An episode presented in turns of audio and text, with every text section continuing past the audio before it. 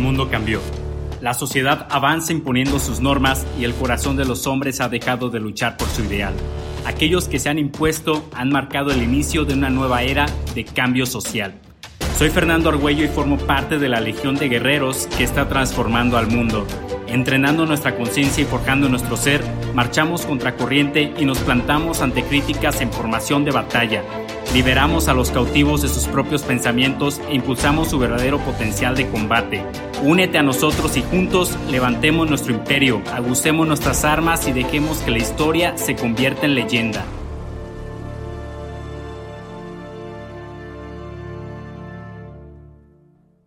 Hey, ¿qué pasa guerreros? ¿Cómo están? Oigan, escuchen, la semana pasada eh, me junté yo con un amigo, nos fuimos a echar unas cheves y por lo general, cada vez que nos juntamos con él, platicamos de temas muy profundos, de temas de crecimiento, temas de desarrollo, temas que llegan a las fibras de uno, pero son temas que al final acabas con una reflexión súper cabroncísima.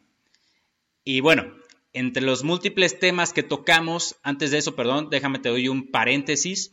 Eh, te platico, mi amigo ya tiene rato dedicándose a los negocios, tiene empleados ya a su cargo eh, yo, yo llevo tres años trabajando para una compañía eh, multinacional, soy diseñador mecánico y me hizo una pregunta eh, la cual a mí luego, luego me llegó la respuesta a la cabeza porque la respuesta la conozco. Y la pregunta fue, oye, es que qué hace que una persona se case con un lugar? ¿Qué es qué hace que se ponga la camiseta? ¿Qué hace que, que la persona realmente dé el todo por el todo? Y en cuanto mi amigo lanza esta pregunta, yo recuerdo, me llegó rápidamente a la cabeza un libro que leí hace tiempo que se llama La Estrategia del Rey. El autor se llama Mark Miller. En este libro te habla de un personaje llamado Blake, que es Project Manager, y que se transfiere de una empresa eh, súper grande a una empresa más pequeña, donde pues todo estaba en caos. La comunicación entre departamentos era pésima, este, el nivel de las ventas iba en picada, era un caos por dentro. Así que en cuanto mi amigo me hace esta pregunta, yo recuerdo este libro y de eso quiero platicarte el día de hoy, de eso quiero que analices y reflexiones el día de hoy. Eh, en el libro lo que pasa es que Blake, te voy a dar un breve resumen del libro, no me lleva mucho tiempo. Blake dice, ah, ¿sabes qué? Todo esto es un caos, necesito ayuda externa. ¿Qué hace Blake? Se consigue un mentor. El nombre del mentor, no recuerdo su nombre, pero eh, él le enseña a Blake, le dice, oye, es que sabes que tú estás jugando damas inglesas y deberías de aprender a jugar ajedrez. Pues esto a Blake lo saca de onda y dice, a ver, explícame bien a qué te refieres. Pues mira, y analízalo bien porque esto aplica en la vida, en la vida diaria. Las damas y el ajedrez son juegos totalmente distintos, pero si tú los analizas, ambos, ambos, tienen piezas blancas y piezas negras. Eso no tiene nada que ver, simplemente te dice que hay dos jugadores involucrados. Pero ¿cuál es la diferencia brutal entre damas inglesas y el ajedrez? Las damas inglesas, las fichas son todas iguales y solo se mueven en una sola dirección. Tanto para avanzar en una, tanto para comer en otra. ¿Ok? Y en el ajedrez, en el ajedrez es todo lo contrario. En el ajedrez, cada pieza, además de tener una función y un movimiento específico, tiene una posición en el tablero específica. En el ajedrez, cada pieza cumple una misión. Y eso es justamente lo que el mentor de Blake le enseña. Le dice, ¿sabes qué? En tu compañía, ok, tienes gerentes, tienes empleados, pero necesitas asegurarte que cada uno de ellos esté en la posición correcta. No sea que tú tengas a un caballo en el lugar de una torre o a un peón en el lugar de un alfil. Le dice, tienes que analizar bien a tus empleados, tienes que asegurarte que estén donde deben estar. Así que, ¿qué es lo que Blake hace? Blake empieza a entablar una amistad con sus empleados, con sus gerentes, empieza a tener conversaciones y poco a poco se da cuenta que sus empleados, pues la mayoría de ellos están en un puesto en el cual no deberían de estar. No deberían de estar. ¿Ok? Había unos que eran muy buenos para cierta cosa, pero se encontraban en un departamento totalmente distinto. E incluso había unos que estaban en un puesto simplemente porque el perfil cumplía, pero su habilidad era muy distinta. Les platico, yo hace poco en mi trabajo tuve una, un curso de empowerment, perdón, de ownership, y en este curso recuerdo que al finalizar nos hicieron una dinámica en la cual nosotros teníamos que crear un proyecto eh, para poder lanzar y mejorar la compañía.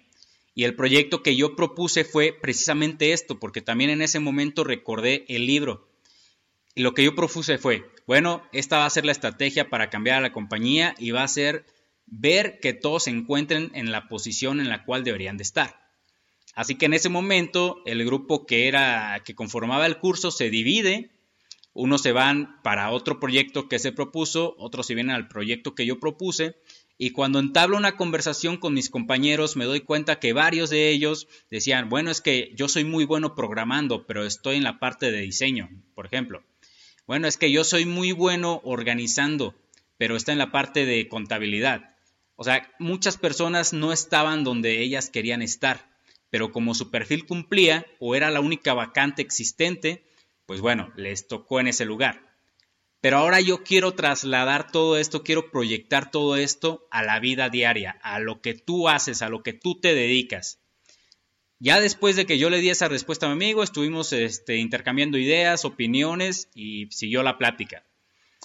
Pero ahora yo quiero platicar contigo, quiero que me escuches y quiero que analices qué es lo que tú estás haciendo actualmente, a qué te dedicas. Quiero que analices bien si lo que tú estás haciendo es algo que te llena, es algo que te nutre, es algo que te apasiona.